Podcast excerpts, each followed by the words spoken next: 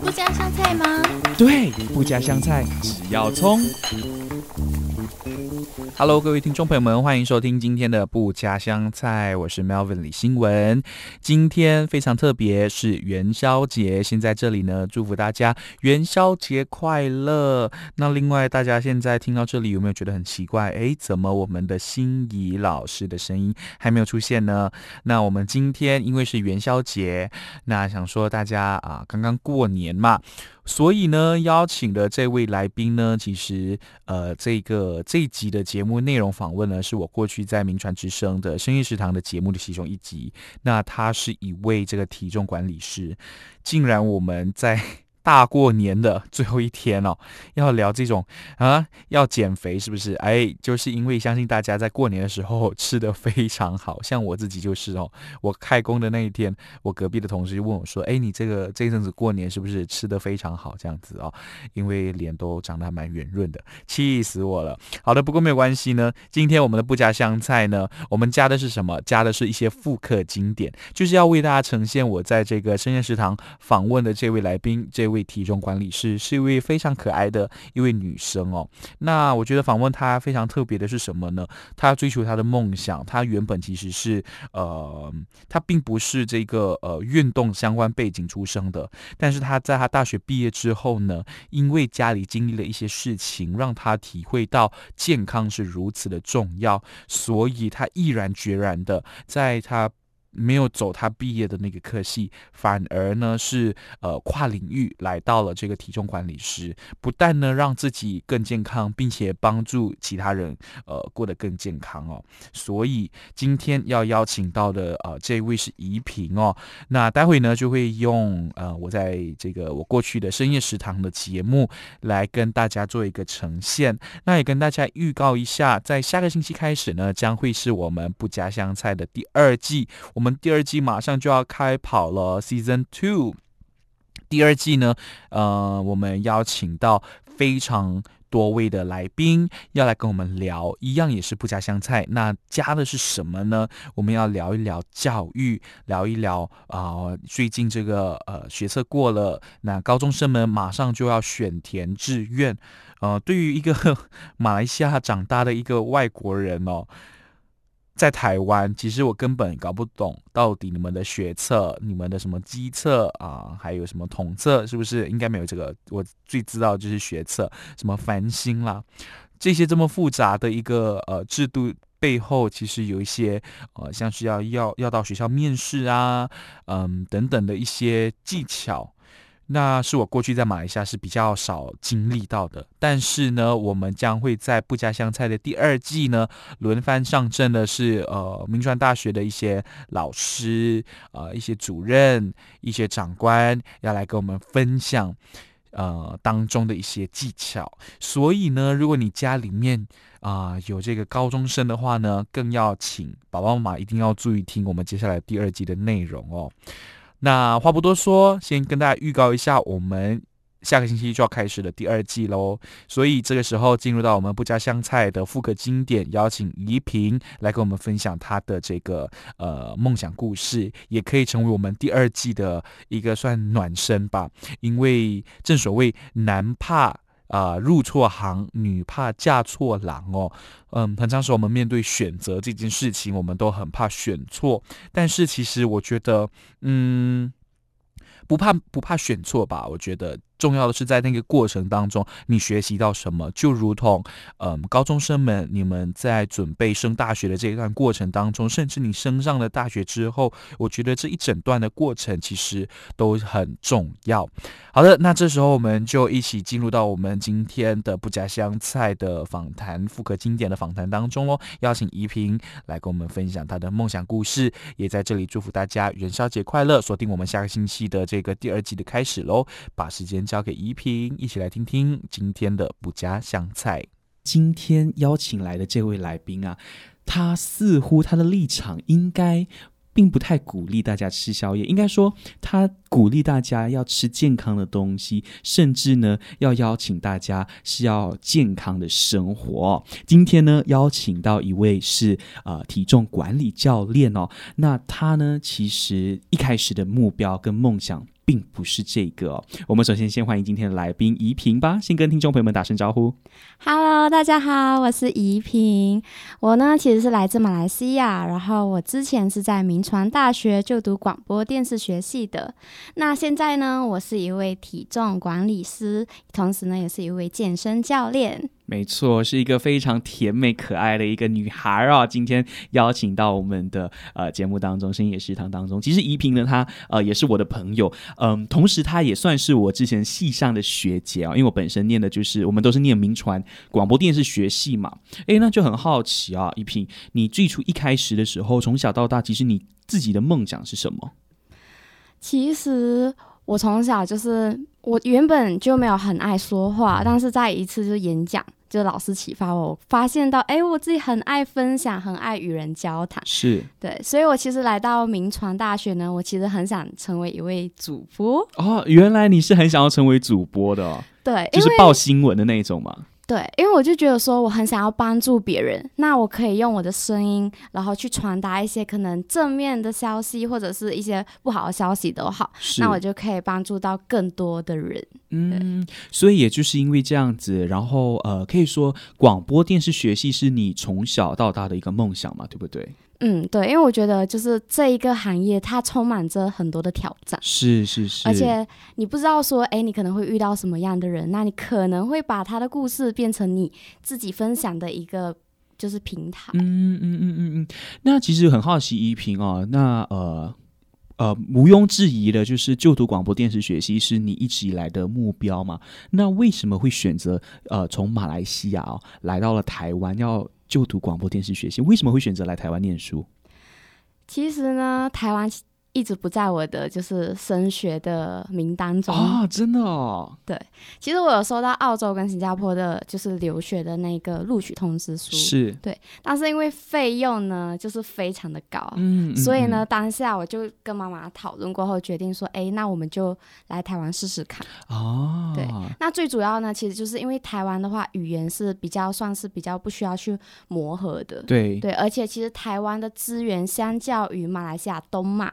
它的资源算是比较多，嗯、是是是，所以我觉得说，哎，来台湾是一个还不错的选择哦。但是我相信你，呃，四年前、四五年前来到台湾之后，应该呃非常确定自己的这个选择是没有错的，对吧？对，我其实在这里，我就觉得我来到这里学到的东西，真的是跟马来西亚完全。很大的差别。嗯、呃，怎么说呢？就是我在马来西亚其实很想要读广电，但是我对于剪辑影片啊、画面感的敏锐度其实毫无就是学习哦，没有概念这样子。但，是来到台湾之后，对，来到台湾过后，就是我身边的朋友呢，他们其实都非常有经验。嗯，所以我来到广播电视学系过后，我发现我有好多的第一次的经验哦。对，就像我才知道说，原来器材要怎么借。然后我要怎么去跟可能场地要怎么沟通啊，等等，就非常多。是，大家通常都以为，呃，就读了广播电视学系哦，就是每天只要坐在主播台前，然后拿着新闻稿，又或者是说，哦，呃，你念了广播电视学系，你要当演员吗？你要当明星吗？殊不知呢，我们读了广播电视学系之后，每天就是要借器材，然后要发通告给演员这样子哦。所以可以听得出来呢，怡萍其实在就读广播电视学系之后呢，她在负责的呃一个工作岗位呢，比较多是属于幕后。呃，幕后负责去做呃调度的一个工作的一个人哦，所以证明说怡萍的这个行政能力哦，其实非常好哦。那其实怡萍呢，她非常特别，因为我们明传大学广播电视学系在大学。毕业之前呢，就是我们四年级的时候，我们要有一个毕制哦。那他的这个毕制，他选择拍摄了剧情片，而通常同一班的同学应该都选择在台湾拍摄嘛，对不对？对，没错。最远也大概是离开台北，去到其他的外县市去拍摄。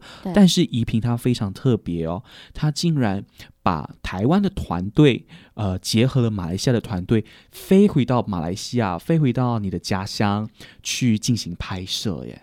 对，跟我们分享一下这个过程吧。好，那其实呢，我一直都很想要，就是回去，就是把我们当地的文化，就是发扬光大。嗯，但是呢，你知道我是其实是一个非常胆小的人，对，我其实心里有这个这个想法，但是呢，其实是透过我当时有一个，就是我们这部片的导演林静，嗯，他后来就突然间说：“哎、欸，我们要不要回去一起拍摄？”哦，我当时觉得，哦，居然有人跟我想法一样，是对，然后所以我当初就决定，哎、欸，我们就一起回去。是，所以他们就呃，在大四前的，就在有有一年的这个暑假哦，拉了一大批的人马哦，回到了马来西亚呢拍摄。呃，这部片名叫做《In the Middle of Nowhere》哦，它是讲述到一个呃。呃，马来西亚的原住民沙捞越嘛，对不对？沙捞越的一个原住民的呃，以及华人之间的一个恋爱的故事，这样子哦，大概是呃，算是微电影嘛，对不对？对，它是微电影，然后故事就是发生在沙捞越一九八九年代。嗯，对，嗯、其实对于拍就是比较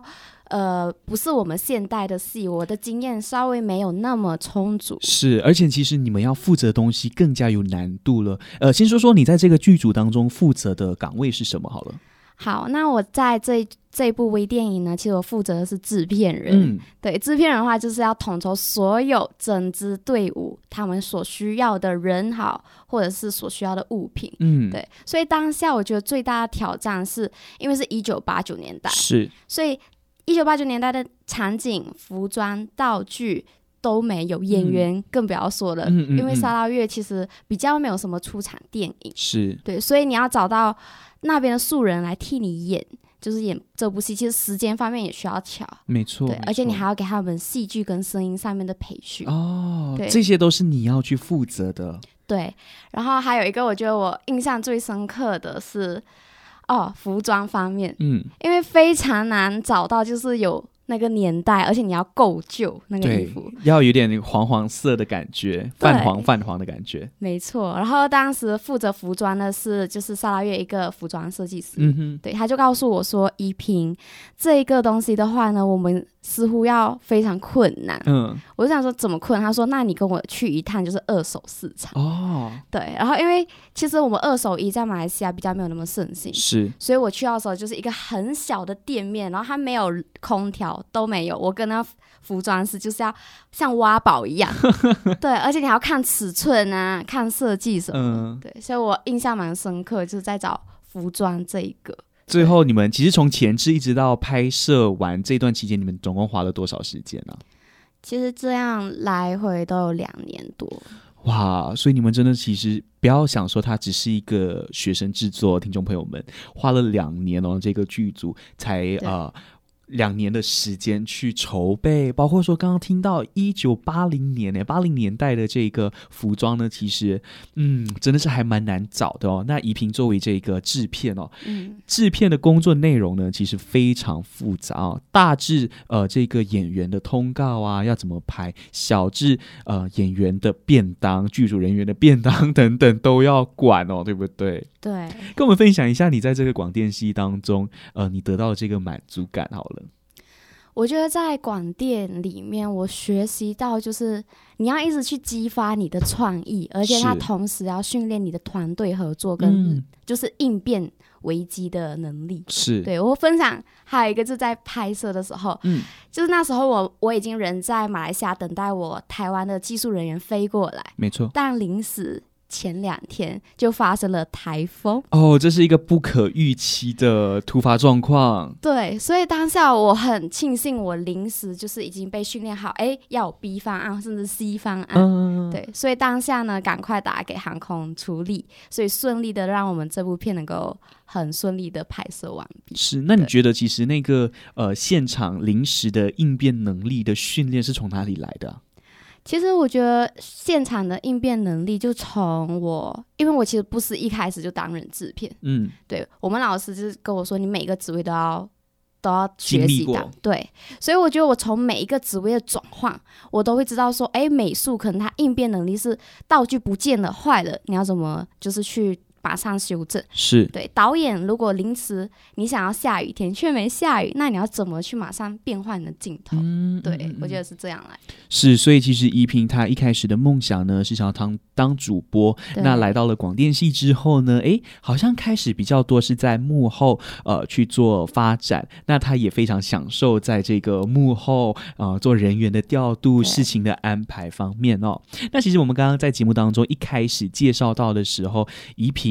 他，其实现在，即便她毕业之后呢，她并没有往这个呃电影圈，又或者是说我们说传播相关领域的行业去发展哦，反而呢，成为了这个体重管理教练哦。诶，先来跟我们分享一下，呃，这个体重管理教练其实是一个什么样的工作内容啊？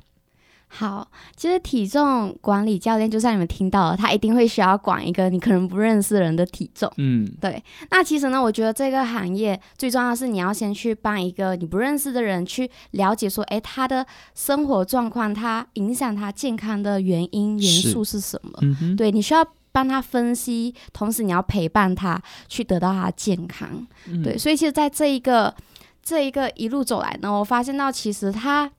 他跟就是好像心理师也有也有相关的那种感觉，嗯、因为他们每一次来找你咨询的时候，他们也会跟你抱怨，跟你聊说，哎，他们发生什么事情？那你还要陪伴他们之外，还要告诉他们说，哎，那你可能在生活作息作息上面应该要怎么去调整？嗯、对，然后可能有一些就像是他可能有严重驼背呀、啊、圆、哦、肩甚至前倾。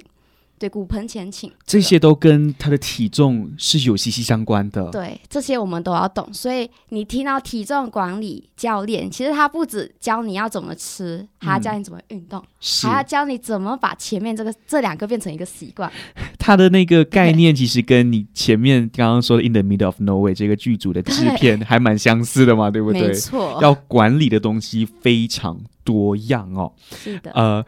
如果给你说说看的话，你觉得这个呃体重管理师有没有什么样的共同点在跟广电系？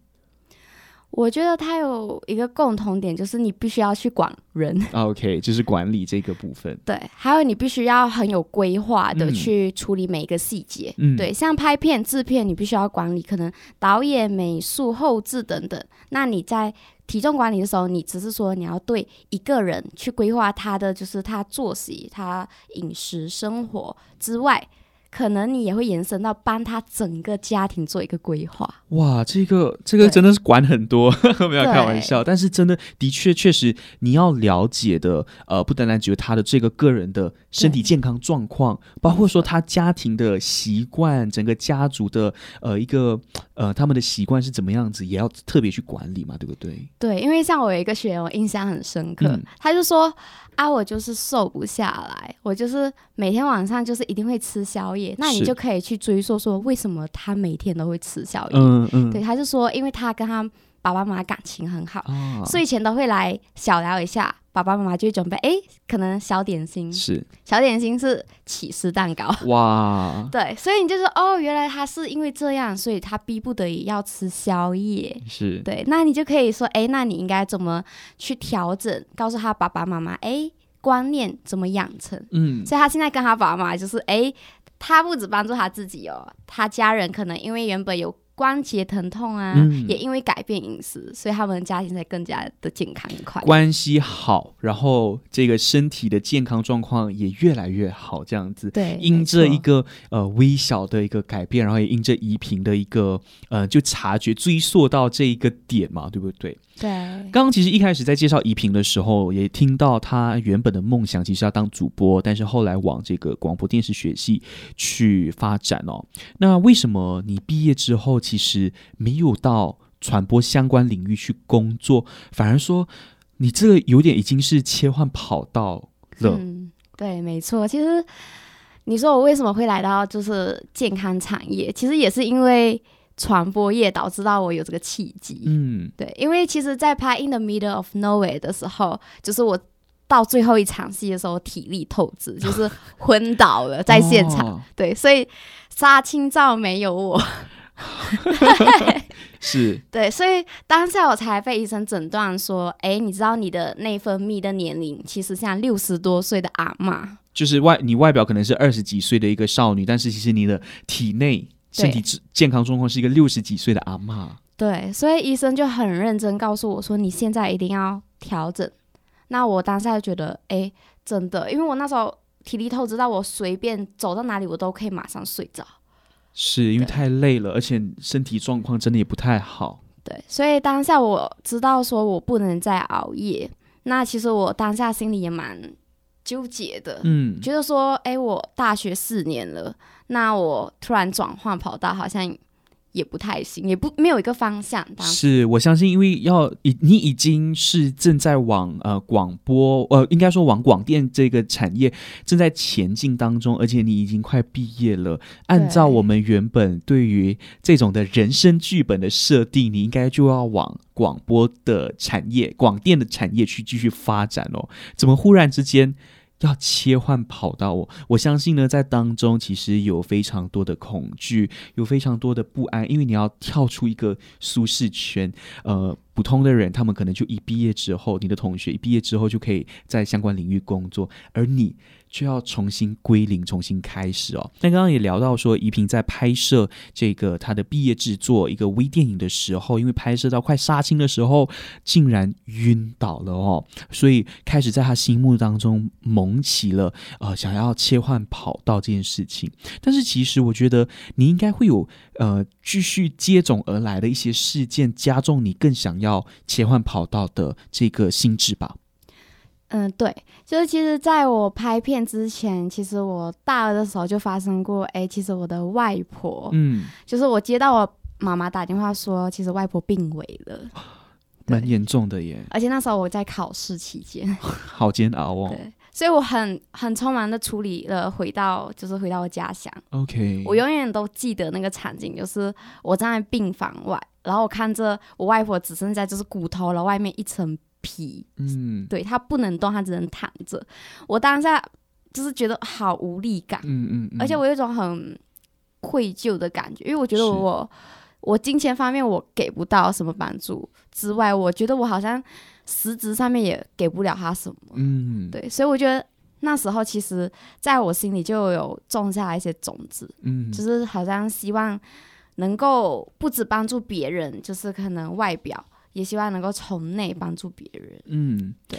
那之后其实是什么样的一个契机，就启动你真的正式呃切换跑道，然后就开始往体重管理教练，甚至是这个呃饮食规划师的这条路发展呢？其实我后来回到台湾过后，我就在 Instagram 上面。嗯认识了另就是一位我现在的健康管理师，嗯、叫 Chelsea。OK，对，那他带我认识了，说，哎，我要怎么去自我去控制我的饮食，灵活饮食之外，嗯、他让我找回了我的健康。哦，对，他不只是教，他不只是帮我，他还教我怎么做。嗯，那在执行的这一块，我觉得，哎，自己好像稍微对这一部分非常有兴趣。对，那当下呢，其实我还有在做一份就是婚纱店的工作。哦，对，那时候我就会觉得，哎，我不敢承认我自己对饮食这一块是有兴趣。OK，因为大家都说，啊，你不是读这一科的，你不会有出息。哦，对，所以当下我其实纠结了两三个月。嗯，那最后让我决定要投入，就是因为我发现到我打工。到晚上十二点，我可能都不能好好吃饭，我又开始变回了好像熬夜的这种工作模式，嗯，很不健康的一个生活的习惯。对，所以后来我就在，我永远记得我就是加班到凌晨十二点，搭捷运最后一班车到家过后，我就很认真的什么都就是没有想，我就认真问自己，我到底想要什么？嗯嗯，对，所以在当下我找到了这个这个答案，然后我也跟我的。健康管理师说：“哎，我是我想要尝试看看。”是，呃，我觉得怡萍其实是一个非常勇敢的一个女孩哦。那听众朋友们其实可以在我的粉丝专业上看到，呃，怡萍的照片跟包括我们的一些呃呃这个预告的影片，可以看到怡萍其实她就是一个个子小小的一个小女孩这样子哦。但是我觉得她的心智哦是非常勇敢的，因为。呃，我认识怡萍，其实之前就认识了。我听说她切换跑道的时候，我也觉得蛮，嗯呃，呃，非常的 surprise，因为我也是那种一般人典型的想法，就觉得说你应该是要继续往广播啊、呃，往呃广电的这个产业去发展。但是我的点是在于说，我自己没有办法去做那个。呃，一样也是去切换跑道，跳出自己的舒适圈哦。我觉得这个那个心智哦，真的不是非常多人是有的，但是是你得真的立定心智这样子。但是我相信你在切换跑道的那个过程当中，应该没有那么顺利吧，对不对？过程当中面对到什么样的辛苦吗？对，我觉得在切换跑道的时候，最难的就是你要归零的心态。嗯，对，因为你要承认你就是不会，你必须变成一个海绵般重新吸收。以前当制片人的时候，你要什么都会，可是现在你要什么都不会，还要跟别人说。我觉得。当下我其实是有一点觉得好像嗯很没面子的感觉，嗯、因为你已经是习惯了呃什么事情你都能够处理，但是现在你要变成说我完全归零，我完全不会。对，而且你会发现到来到你面前的人，你不知道他会有什么状况，嗯，他可能多囊性，那他可能是腰酸的就不舒服，是，那你会觉得说哦，我好像无法预测，嗯，我无法掌控，我就觉得慌张了，是。对，所以我觉得。这是我蛮就是刚换跑道的时候，我觉得蛮辛苦的一点。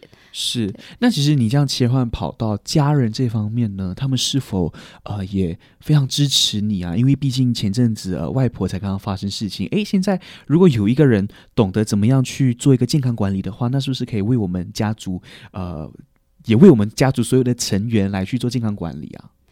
应该说，家人一开始并不支持哦。对，毕竟他们会，呃，他们不了解说你现在做这个行业到底是什么。嗯。他只觉得说，哎，你可能就是在做一个，呃，帮人家减肥的工作。OK。对，他会觉得说，我花了四年的时间跟费用给你到台湾去读，是对，那你却要做一个不相关的东西，嗯。所以当下其实反弹蛮大。那我跟家人其实也。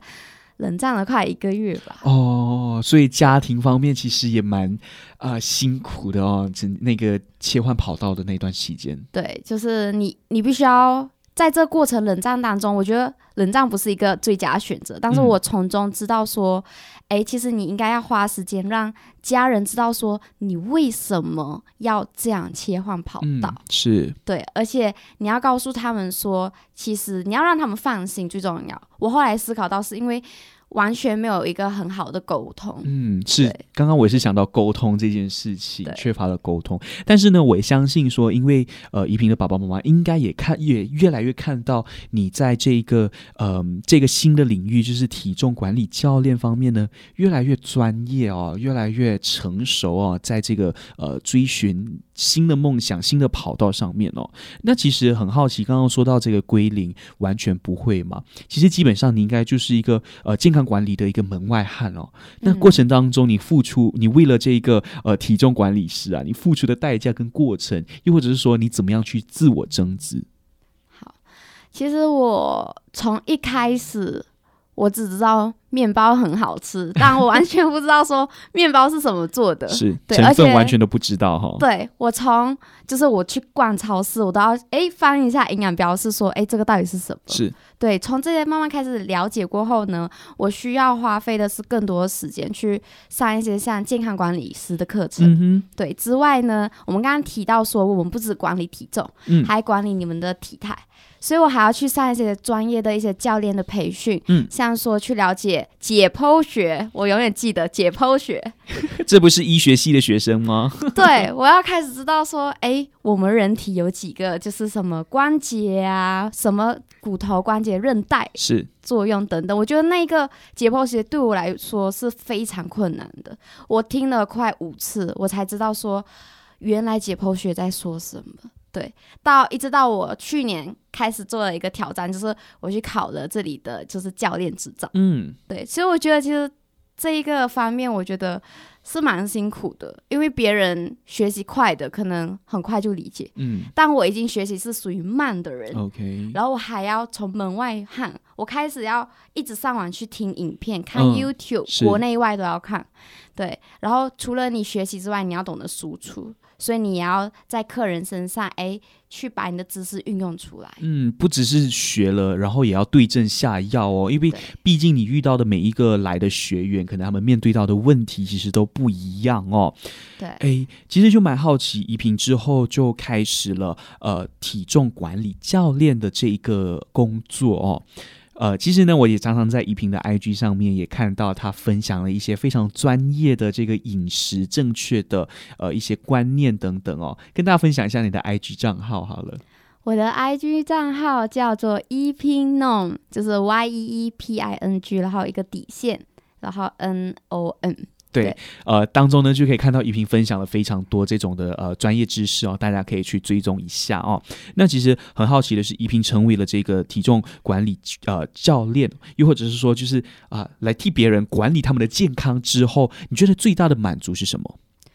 我觉得最大的满足在于，就是你。教会了不止一个人，甚至是一个家庭变得更健康的时候，嗯、他们给你的回馈感是你觉得，我就算以后离开了台湾，我回到马来西亚，还会有一群人知道说，哎，小姨是谁，怡萍是谁？是对，我觉得，我觉得最记得有一个案例是，他有很严重的晕眩症，嗯，而且他晚上晕眩吗？就是他会晕到，就是他可能，呃，他的。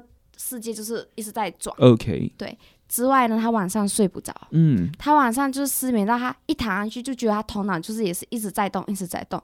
他就说他其实因为这样，然后妈妈跟他一样症状，嗯，因为他妈妈可能更年期，然后同时他们一起在吃一些就是安眠药，吃到睡吃了安眠药还是睡不着，是。的，所以他们家庭关系就是也蛮比较没有那么好，嗯，所以他就来找我们。那我们其实帮助他们饮食规划过后呢，他发现到，哎，他晕眩症竟然已经消失了，嗯，对，变好了，对，所以他原本也不太能够做类似我们运动中有一个叫弓箭步的，哦哦，他以前不太能做，可是现在竟然可以很顺利的完成，对，所以他那时候就就有跟我分享说，哎。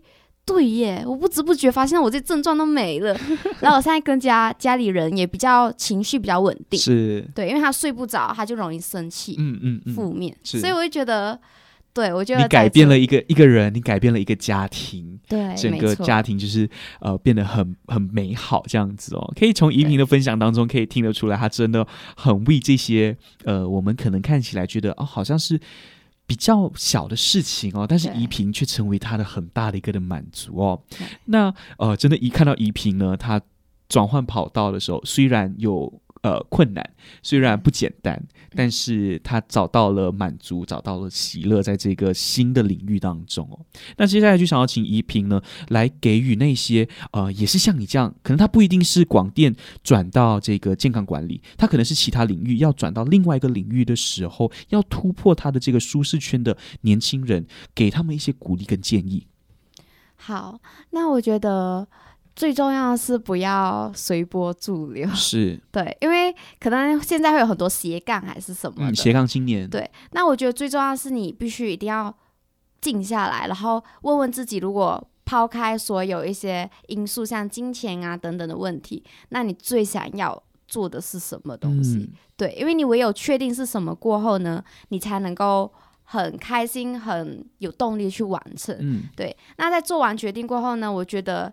千万千万不要害怕，你做的决定跟别人不同，是对，因为有不同的抉择，你才会有不同的结果。嗯，对，所以我觉得这是我还蛮有感触的。嗯嗯嗯，对，然后当中我觉得也要持续，就我听到一句话，最近就是玉米要变成爆米花的话，是需要持续加热。哦，对，因为其实你在转换的时候，你会一直被人家质疑，所以你会动摇。动摇的话，你可能就会开始说：“哎，我是对的嘛？”嗯，你就停止加热了。对，所以我希望透过这两句话，可以给大家一点鼓励。嗯，哎，我觉得你这个玉米花的比喻真的非常棒。我觉得除了不要有随波逐流的这个心态之外呢，在你的梦想上持续性，你要继续的啊、呃，为着这个梦想来去前进哦，即便过程当中遇到的。呃，困难有多大都好，继续的去呃加油，继续的去往前进哦。终究有一天，你的梦想会成真，如同依萍这样子哦。我相信你原本成为那个爆米花，呃，原本是玉米要成为爆米花的时候，家人的冷战，然后你对于新的领域的不熟悉，都是那个加热哦。但是你愿意让自己持续的在里面，然后今天成为了爆米花，诶，不是，今天成为了一个呃非常厉害的这个体重管理教练。哦，今天呢，真的非常开心，邀请依萍哦来跟我们分享这种切换跑道的嗯青年人哦，他的这个故事。好，今天呢非常开心能够邀请到怡萍哦，也是我的好朋友，同时呢也是体重管理教练啊、饮食规划师以及运动教练来到我的当，来到我们的当中哦，真的非常开心看到他的这个转变，也祝福我们的听众朋友们呢也有一个，如果你要切换跑道的话呢，像怡萍一样勇敢的去做，不随波逐流，呃，聆听自己内心的声音哦。也谢谢怡萍，谢谢，谢谢。